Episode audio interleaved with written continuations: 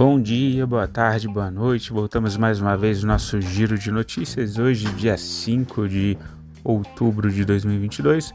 Lembrando que as notícias aqui veiculadas não são recomendação de compra, de venda ou análise, mas notícias disponibilizadas pela grande mídia. Austrália, uma alta de 1,74. O Japão, uma alta de 0,48, o índice Nikkei. China, eles estão no feriado. Né? Uh, na Europa, uma queda de 0,94%, no estoques 600. Uh, na Inglaterra, o FTSE uma queda de 1,03%.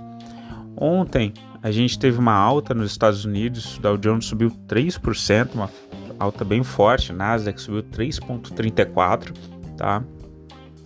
E o Bitcoin voltou ali para... É, teve uma alta também, inclusive, que a gente vai ver. Mas Estados Unidos, então, essa alta de 3,06. Brasil uh, deixou um pavio no diário para cima, né? Parecendo ali um shooting star. Fechou em 116.230 pontos, uma alta de 0,08. O dólar praticamente estável, tá? com uma alta de 0,01%, fechou em R$ 5,17. O Bitcoin que a gente ia falando, e a Nasdaq, né, que são empresas que geralmente sofrem no cenário de aumento de taxa de juros, eles reagiram um pouco. O Bitcoin teve uma alta de 5,52 e fechou em 20.127 dólares. E o Ethereum uma alta de 3,06%, uma alta fechou ali em 1.345 dólares. Em relação as commodities, a gente tem o, o petróleo Brent, que é referência para Petrobras, com uma queda de 0,05.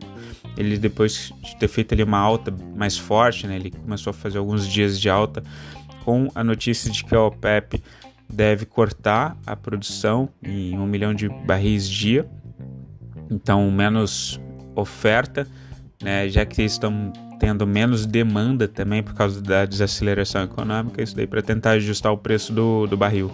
E o minério de ferro teve uma alta de 1,05, fechou em 95.021. Tá? Em relação às commodities, então a gente tem o preço do, do gás natural na Europa, ele subindo, tá? Depois que a Rússia disse que pode cortar o, o fornecimento via Ucrânia e União Europeia. É, isso com o inverno se aproximando.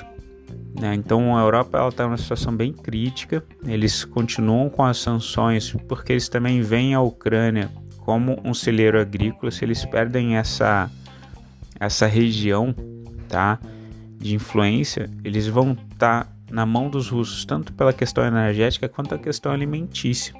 Né? Então é meio que vital para a União Europeia que eles consigam é, se sobrepor a essa invasão russa daí. E, o, e, o, e, a Rússia, pelo seu lado, eles querem virar o celeiro agrícola do mundo.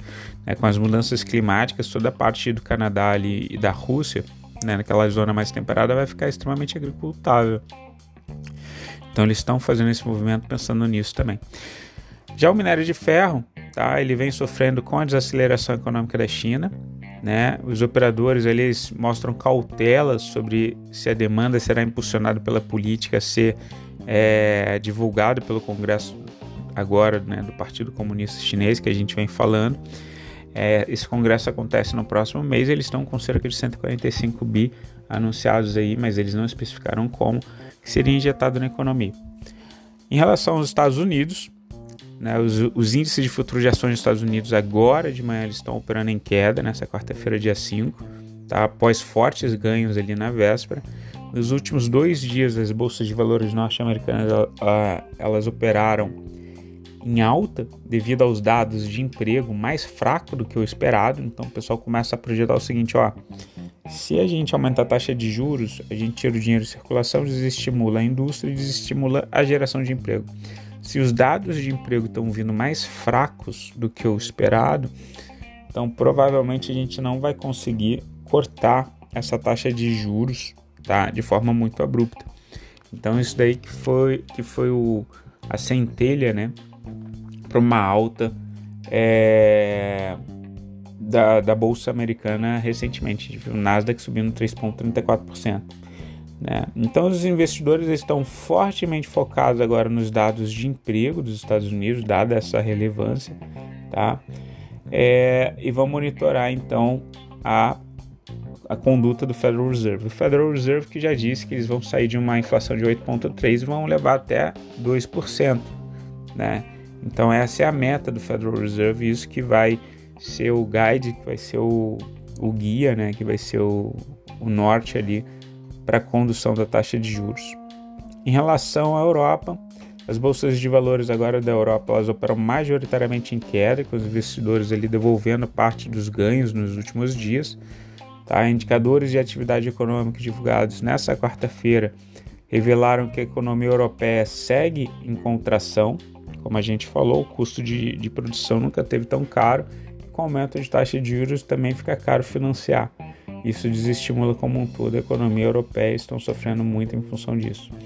Tá? Já na Ásia, as bolsas de valores elas seguem majoritariamente em alta, como a gente mencionou, a China está fechada em função do Golden Week, tá um feriado lá e, e sem movimentação. No Brasil, a gente teve a bolsa fechando próxima à estabilidade, uma ligeira alta né, de 0,08%, sem fôlego para dar continuidade ao movimento de alta, tá? E segue a, a corrida agora para o segundo turno né? Sendo que o presidente Jair Bolsonaro está fechando algumas parcerias, acordos ali com o Novo de Minas Gerais, onde tem o Romeu Zema, governador reeleito em Minas Gerais, e o Cláudio Castro também no, no Rio de Janeiro, e o Rodrigo Garcia em São Paulo.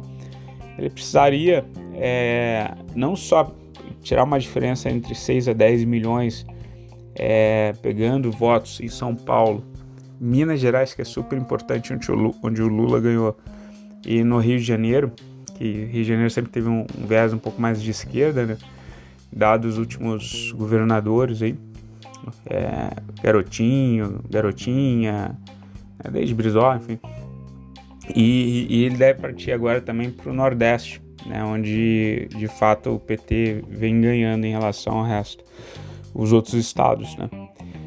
Uh, na parte ainda de bolsa brasileira, a gente falando ali do IFIX, o IFIX segue em zigue-zague ascendente, subindo, teve uma alta de 0,07%, tá?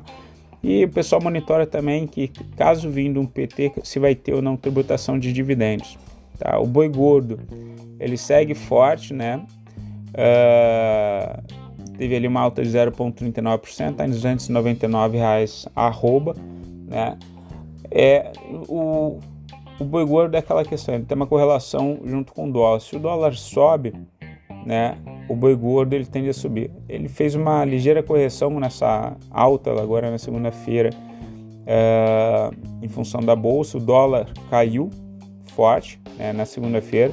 Então ele também participou desse movimento de queda. O dólar recuperou um pouquinho, ele vai lá e recupera também um pouquinho, tá? Em relação à posição dos estrangeiros, movimentação bem bem interessante. Tá? Os estrangeiros diminuíram muito a, a mão na ponta compradora do índice. Tá? Eles seguem mais comprados no índice do que no mini dólar, então seria bolsa para cima. Eles estão comprados em 38.755 contratos no mini índice. Eles estão vendidos fortemente no dólar, tá? Em 45.436 contratos. Então, nesse cenário seria dólar para baixo, tá? E bolsa para cima, apesar de que não teria mais tanto volume na, na ponta compradora, assim, né? Estão diminuindo, saíram de patamares ali de 80 mil contratos compradores no mini índice, estão em 38 mil, diminuíram 50%. É, pessoal, ficou por aqui. Desejo vocês um excelente resto de semana. Qualquer coisa, entre em contato. Beijos, tchau, foi.